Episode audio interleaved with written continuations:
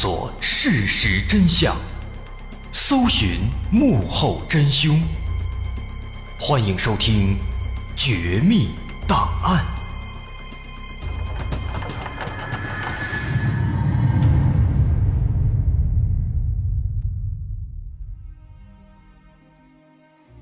还原事实，探索真相。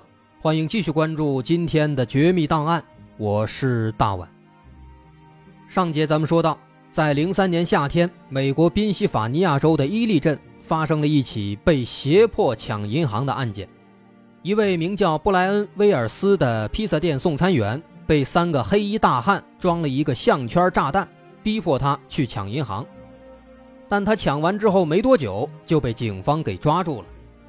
而在接受审讯的过程当中，这个项圈炸弹更是当着警察的面当场爆炸，威尔斯。死于非命。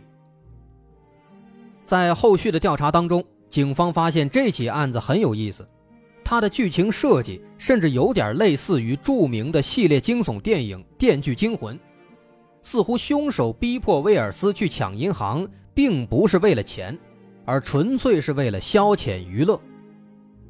为了这个目的，凶手设计了很多巧妙的环节，比如自制的项圈炸弹。比如号称可以解开炸弹的四条线索，比如现实的引爆装置等等等等。这起特殊的案子让警方焦头烂额，一时间不知道该如何处理。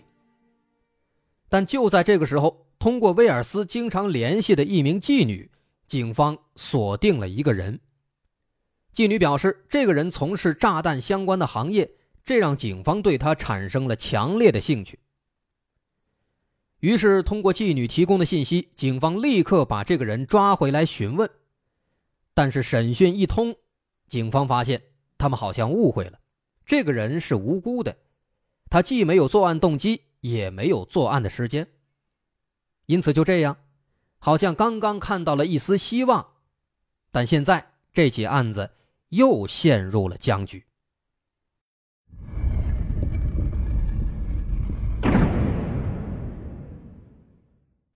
很快，半个月过去了，时间来到了二零零三年九月二十一号。这一天，当地警方突然接到了一个举报电话。打电话的是一名男子，自称叫做比尔·罗斯坦，住在桃园街八千六百四十五号。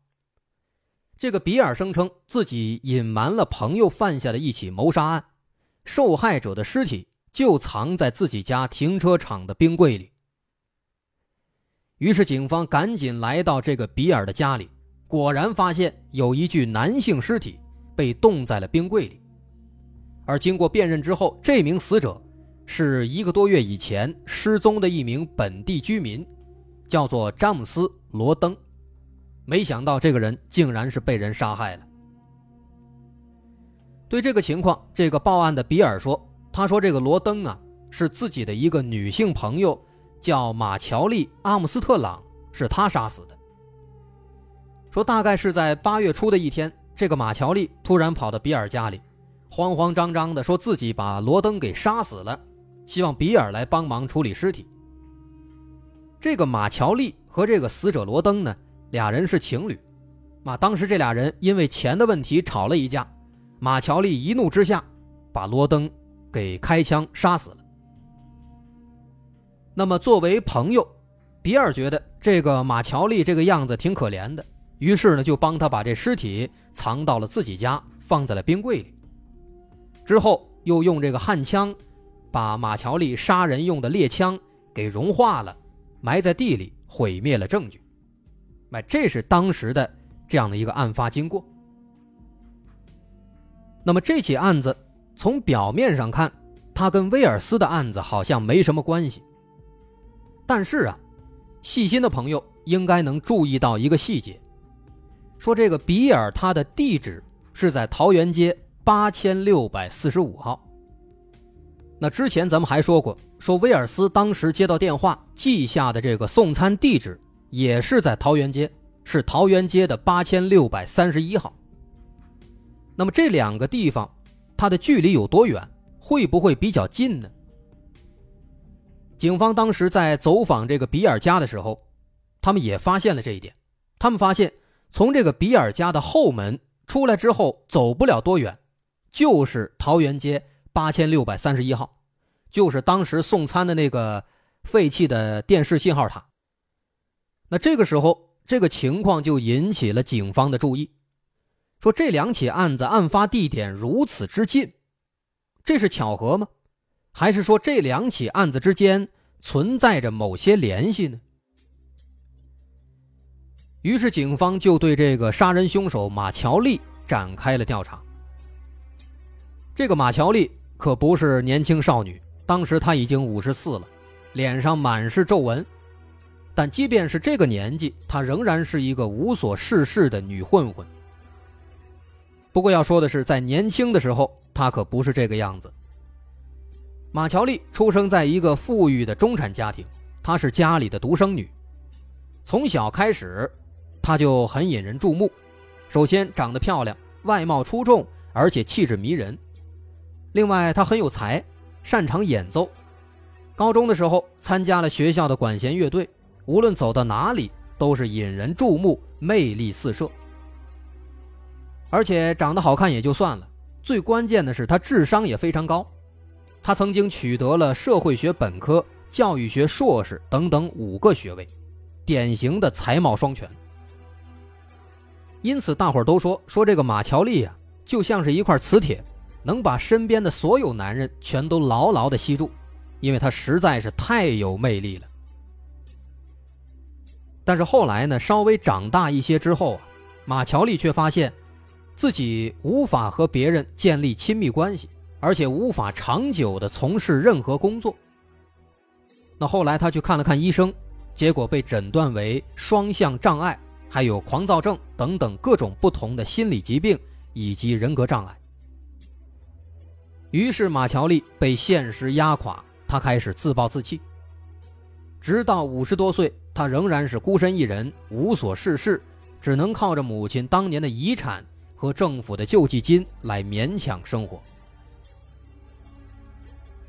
而更为蹊跷的是，这个马乔丽啊，就跟有毒一样，她的历任男朋友、历任丈夫没有一个最终能有好下场，其中有五个甚至离奇死亡了。第一个是在一九八四年。三十五岁的时候，她对着沙发上睡觉的男朋友连开六枪，把他杀死了。但在法庭上，她表示自己是遭到了虐待，是出于正当防卫才开枪的。而因为没有其他证据，最后陪审团只能认定她无罪。之后没多久，她跟另一个男人又结婚了，但这位也没活多久，后来因为颅内出血死亡了。马乔丽声称，丈夫突然中风倒在地上，头部撞到了桌子角上。她事后甚至起诉了负责救治的医院，说医院的医生玩忽职守，没有好好救治。更让人们没想到的是，她最终竟然还起诉成功了，那个医院赔了他十七万五千美元。这还不算完，她接下来的几个男朋友也都因为不同的原因，全都离奇死亡了。这其中的第五名死者就是冰柜里的罗登。那么，单从这个罗登的案件来看，警方认为这个马乔丽应该是故意杀人。由此看来，她之前的四任丈夫可能也是如此。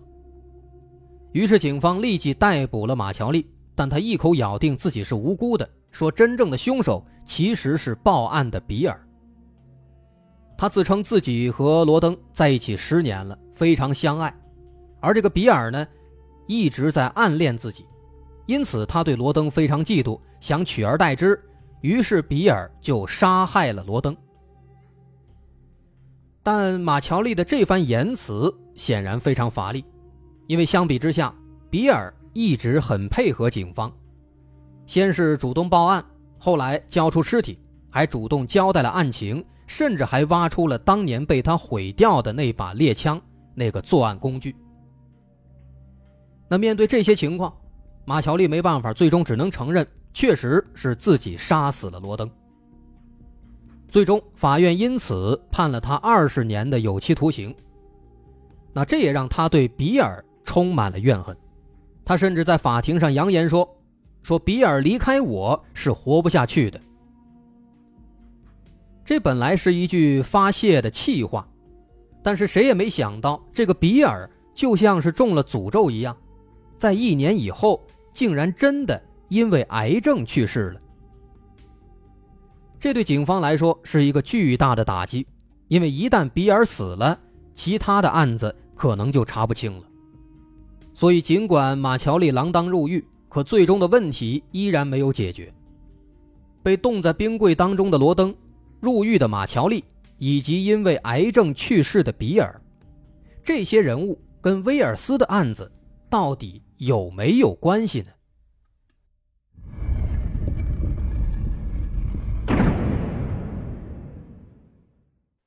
在之后的两年时间里，警方一直在苦苦寻找着项圈爆炸案的线索，可是一直没有什么进展。直到二零零五年四月。事情终于有了转机。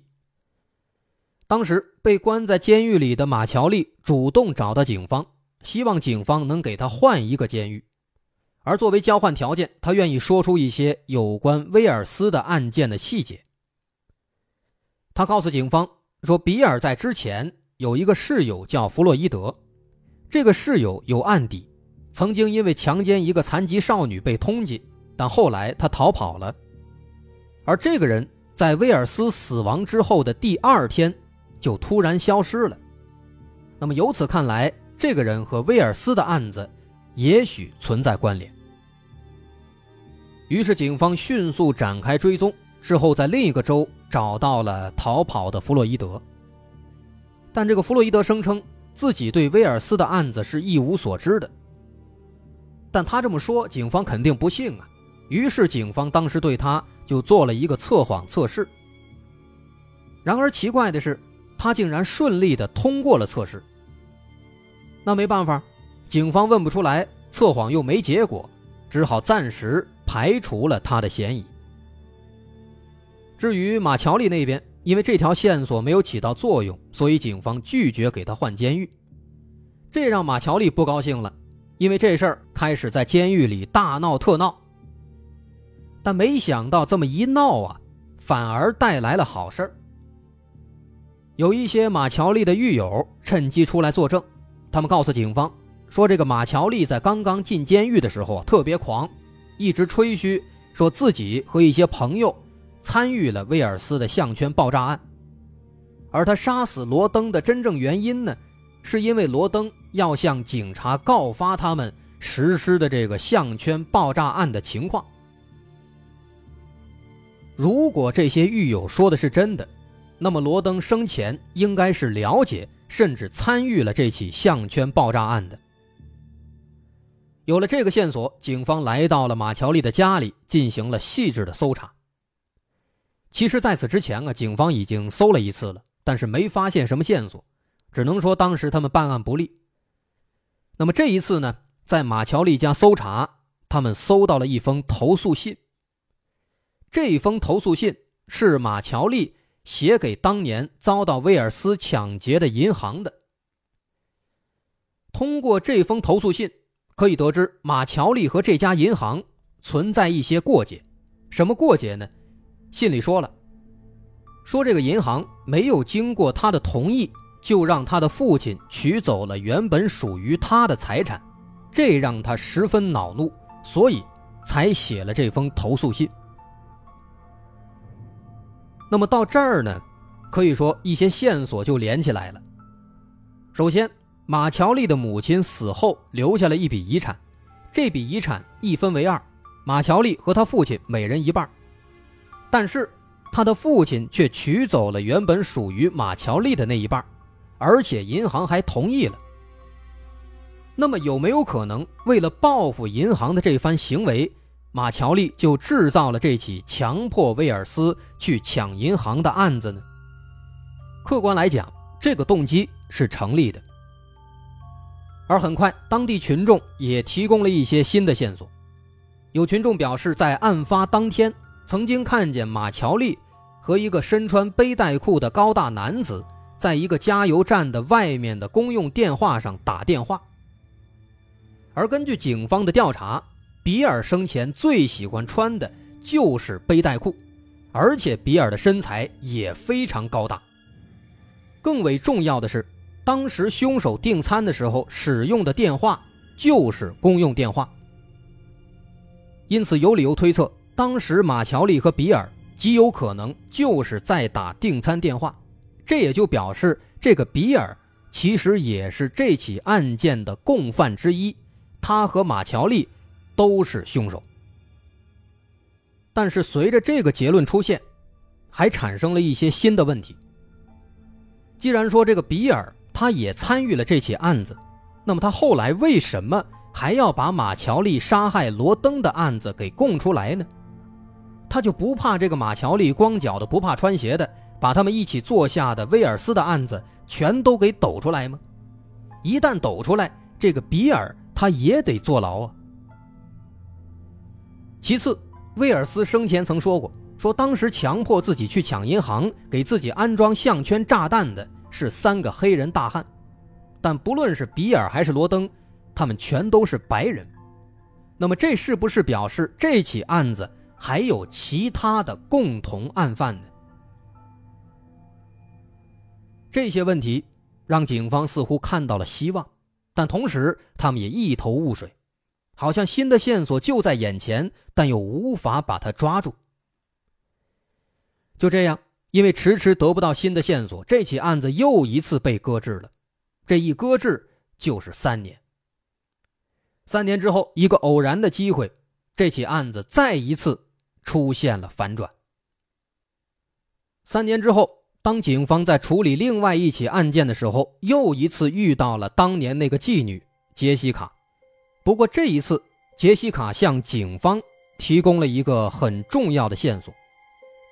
他说自己的一个朋友叫巴恩斯，这个巴恩斯曾经提到过，说他自己和威尔斯的案子是有关系的。这巴恩斯呢，之前是个修电视的，后来染上毒瘾，开始贩毒，再后来呢，认识了妓女杰西卡，而巴恩斯曾经在钓鱼的时候认识了马乔丽和罗登。那么也就是说呢，这几个人物之间。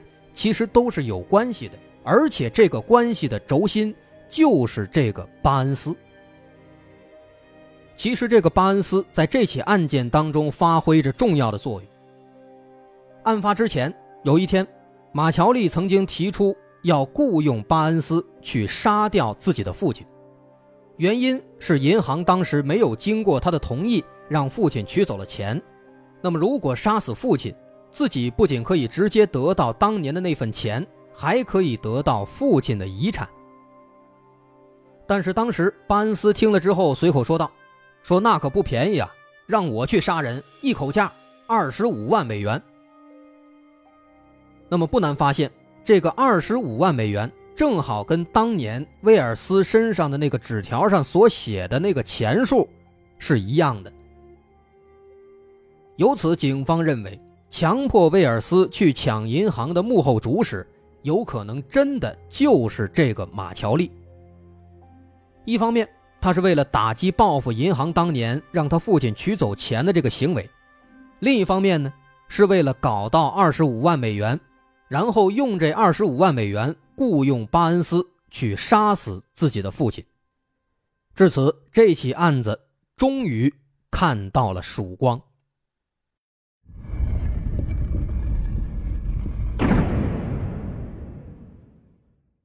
不过呢，虽然说马乔丽她有着足够的动机，但她作为一个女人，肯定不能自己去抢银行。于是呢，当时他就让巴恩斯去帮自己找一个能帮他抢银行的替罪羊。那么一个偶然的机会，巴恩斯和妓女杰西卡在翻云覆雨之后，就随口问杰西卡，说认不认识一些老实巴交的好欺负的男人。杰西卡想了想，就把自己的老客户威尔斯。介绍给了巴恩斯。就这样，威尔斯可以说就成为了他们的一把枪。在得到这些线索之后，警方迅速行动，抓住了巴恩斯。而这个巴恩斯呢，也是个聪明人，毕竟他自己不是主犯啊。因此面对警方的审讯，他没有过多的犹豫，说出了他所知道的所有的事情。说当时通过妓女杰西卡锁定了威尔斯之后，巴恩斯就把这个人选告诉了马乔丽，于是狡猾的马乔丽就设计了一个天衣无缝的计划。这个计划的参与者总共有六人，分别是马乔丽、巴恩斯、比尔、弗洛伊德、威尔斯以及罗伯特。其中，这个弗洛伊德就是刚刚提到的，在案发之后逃跑，后来又经过测谎的那个比尔的室友。另外，这个罗伯特呢，就是威尔斯当时的那个同事。警方当时想要询问他，结果他自杀了。说这六个人呢。当时在案发的前一天，曾经聚集在一起进行了讨论和策划。那目前可以明确的是，在这六个人当中，马乔丽是主谋，所有的字条都是他写的。那么巴恩斯呢？他跟着一起策划了这起案子，算是积极分子。另外，比尔和弗洛伊德他们俩一起制作了项圈炸弹。但是剩下的。威尔斯和罗伯特这俩人为什么当时也会一起参与策划？这是这起案件当中最大的疑点。尤其是威尔斯，他明明是被迫抢银行的受害者，为什么还会在前一天跟其他人一起坐下来策划这起案子呢？我们说直白一点，换句话说，威尔斯他到底是受害者，还是共同犯罪的策划者之一呢？对于这个问题，目前比较合理的推测是这样的：说很可能在案发之前，威尔斯对整个计划其实是了解的，他也是策划者之一。而他之所以表现的像是一个受害者，是因为马乔丽的计划非常完美。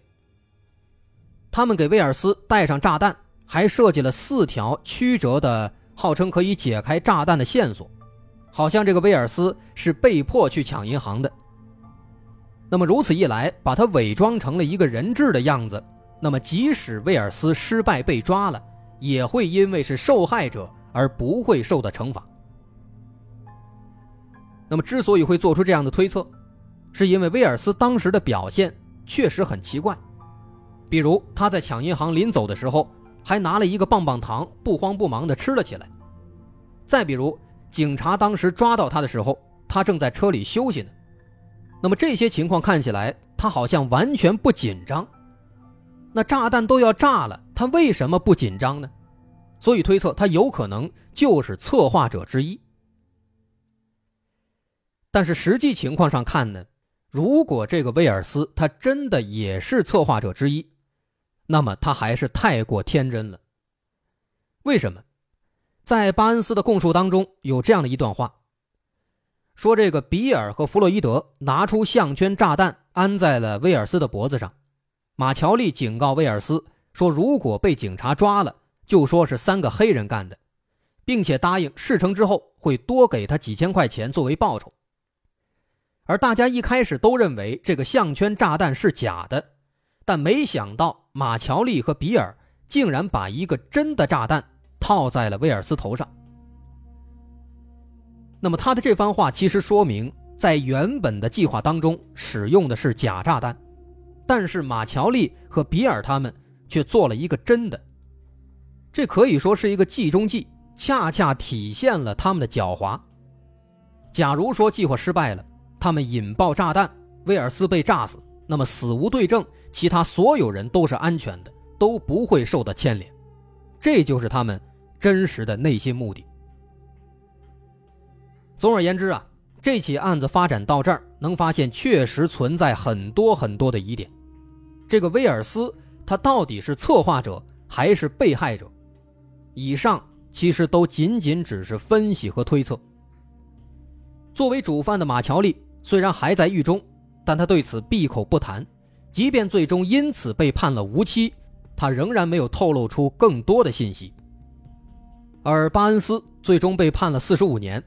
比尔的室友弗洛伊德也因为过去犯下的强奸罪和非法制造爆炸物被判了七年。所有案犯当中，比尔可能是最大的赢家，还没等法律制裁，他就先人一步，因为癌症死亡了。估计在地狱里，他正偷着乐呢。不过这起案子呢，从更高的角度来看，所有的男性其实严格来讲都是悲哀的。不论是一开始就被炸死的威尔斯，还是马乔丽的男友罗登，还是对马乔丽有着说不清道不明的关系的比尔，可以说都被这个狡猾的女人给玩的团团转。马乔丽利用自己的聪明头脑，引诱着其他几个男人上钩，一起。上演了一场大戏，而这场大戏的目的，就是为了马乔丽能够继承父亲的大笔遗产。当然，幸运的是，他的计划最终没能成功。好，我是大碗，这起案子咱们就说到这儿。如果您喜欢，欢迎关注我的微信公众号，在微信搜索“大碗说故事”，点击关注即可。好，咱们下回再见。